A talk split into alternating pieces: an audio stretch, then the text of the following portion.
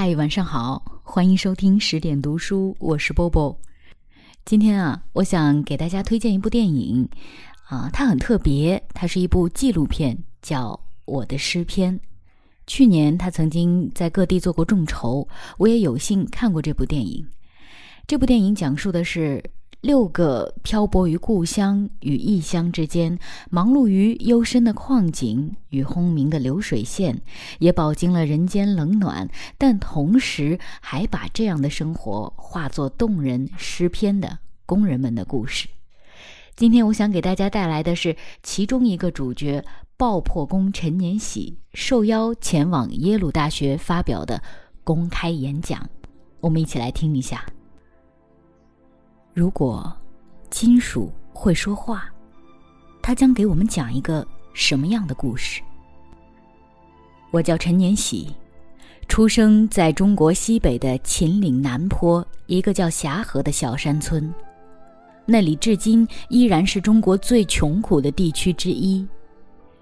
我在这片荒凉贫瘠的地方度过了童年、少年和青年的大部分时光。一九九七年，我结婚了。我的妻子是一位很普通的乡下女人，她非常勤劳，每一天都在田里和家里从事那些繁重的劳动，不肯浪费一点时间。当时中国的打工潮已波及到每个乡村角落，但我所在的村子信息闭塞，还没有人出去打工。一九九九年，我儿子出生。那一年，我和我的妻子用了最大的努力从事生产。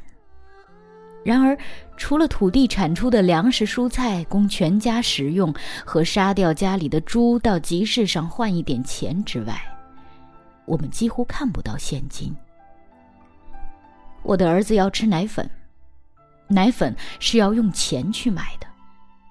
后来，我在一家报纸副刊发表了两首诗，得到四十元稿费，买到了几罐奶粉。然而，我的诗只发表了那一次，而我的儿子时刻不停的要吃奶粉。直到二零零一年那年暮冬，我儿子一岁半，刚开始牙牙学语。在我的记忆里。那几年是非常糟糕的，充斥着沉重压力的年份。我们一直为钱而苦恼。我发现，我在乡村的邻居们开始有人出去打工，后来，陆续有人烧钱回来了。他们去的地方基本都是西秦岭南坡的金矿。于是，某天擦黑时分。我接到同学托人捎来的口信，有一个架子车工的缺口。我当夜收拾好行装，天亮时已赶至工人集结地。如果不是亲历，你一辈子也想象不出矿洞的模样。它高不过一米七八，宽不过一米四五，而深度长达千万米。而内部布满了子洞、天井、斜井、空材场，像一座巨大的迷宫。黑暗、恐怖、危险、潮湿。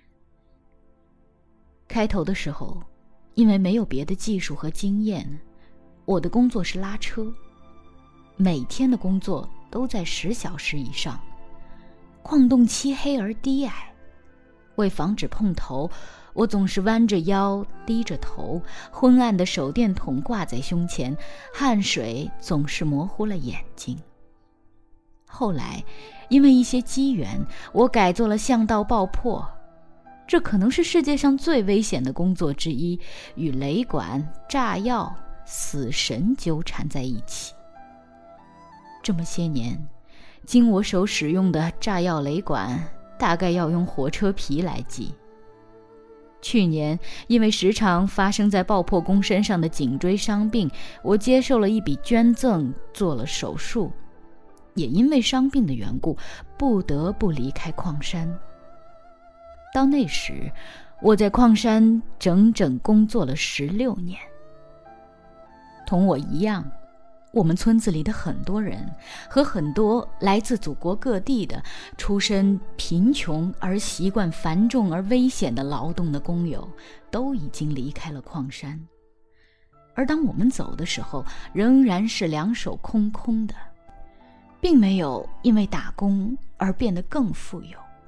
而一些不治之病却终身深陷在他们身体之中，比如风湿、息肺、听力丧失、颈椎、腰椎病等，永不痊愈。在那些矿山的日子里，我常想，我们忍受着寒冷、孤独、辛劳、痛楚，给大地留下了一道道伤口，而挖出来的那些矿石，他们都去了哪里？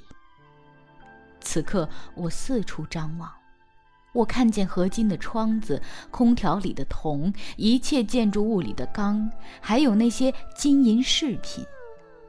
在这里，我不认识什么人，但是我认识他们，那些我和我的工友兄弟们用汗泪与性命换来的金属，建造了纽约、波士顿、北京和上海。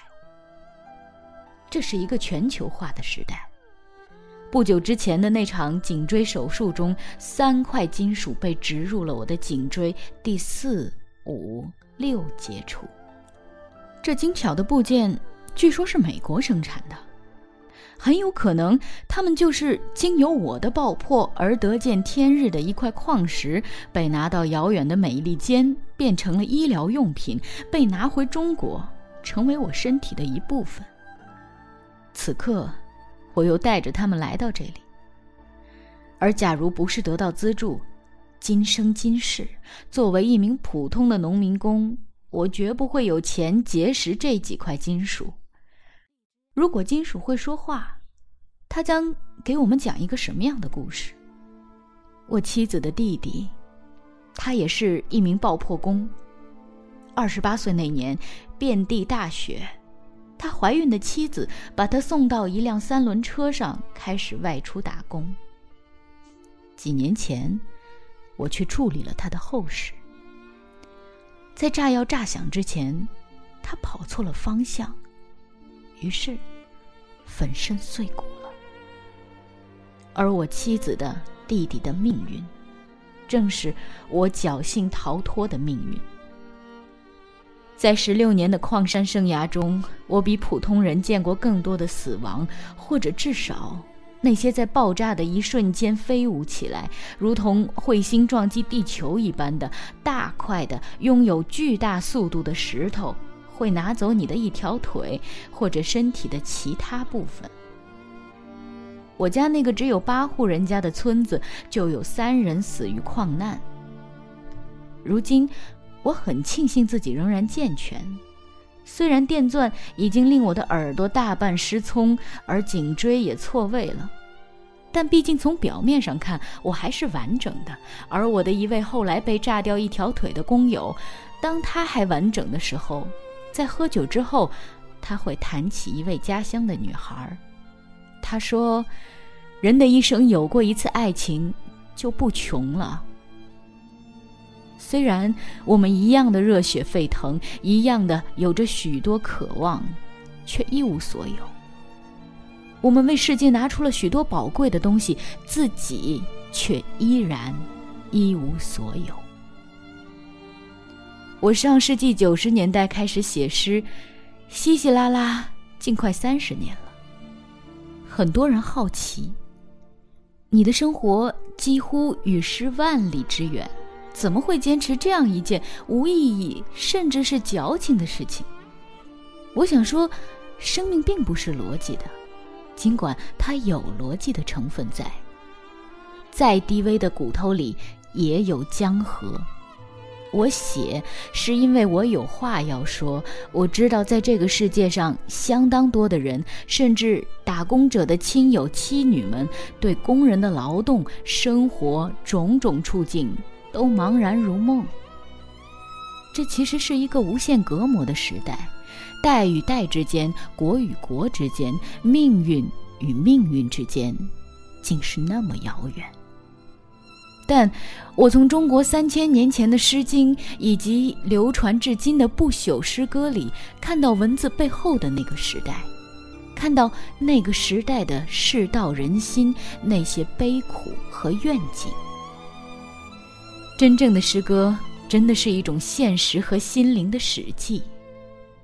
我们这些低微的骨头，在中国，在越南，在土耳其，在巴西。一根根杵着，和那一块块金属一样。他们的声音被风吹散了，或者只会用沉默来表达。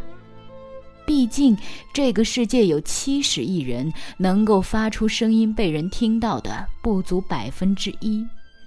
那些沉默的灵魂，当他们终于能发声时，他们能讲些什么？受限于才情与艺术修为，我的诗歌是粗粝的，但它不浮浪，不虚伪，不罔顾左右。我希望它是一块有温度的金属，在坚硬的时间上有一丝自己的划痕。当浮云远去，后来者能从其中看到这个无限遮蔽、迷幻世界的一鳞半爪。谢谢你们，听完我这一席略显沉重，甚至不合时宜的发言。谢谢。好了，这篇文章就为大家分享到这里。这是电影《我的诗篇》当中的其中一个主角——爆破工陈年喜，受邀前往美国耶鲁大学、哥伦比亚大学、杜克大学等学校演讲时的演讲稿。我想你们都跟我一样，深深地感受到了他文字的魅力。如果你去看电影的话，就会发现他跟其他几位电影当中的主角一样，非常擅长在自己平凡的工作当中寻找到诗意。他们的生命片段中有爱，有恨，有悲，有喜，有死亡，有新生。他们是优秀的诗人，他们用诗书写劳动。吟咏爱情，也用诗抒发悲心，直面死亡。他们的诗是一个个不平凡的平凡故事。当他们带着自己风格各异、扣人心弦的诗篇在影片中现身，当他们的生命片段汇聚在一起，观众们就会看到一个个中国奇迹和中国制造背后的故事，一个个令人震撼的。关于当代中国的全新故事，我的诗篇一月十三号将在全国公映了，真的推荐你去看看这部电影。今晚就是这样喽，我是波波，在厦门跟各位说晚安。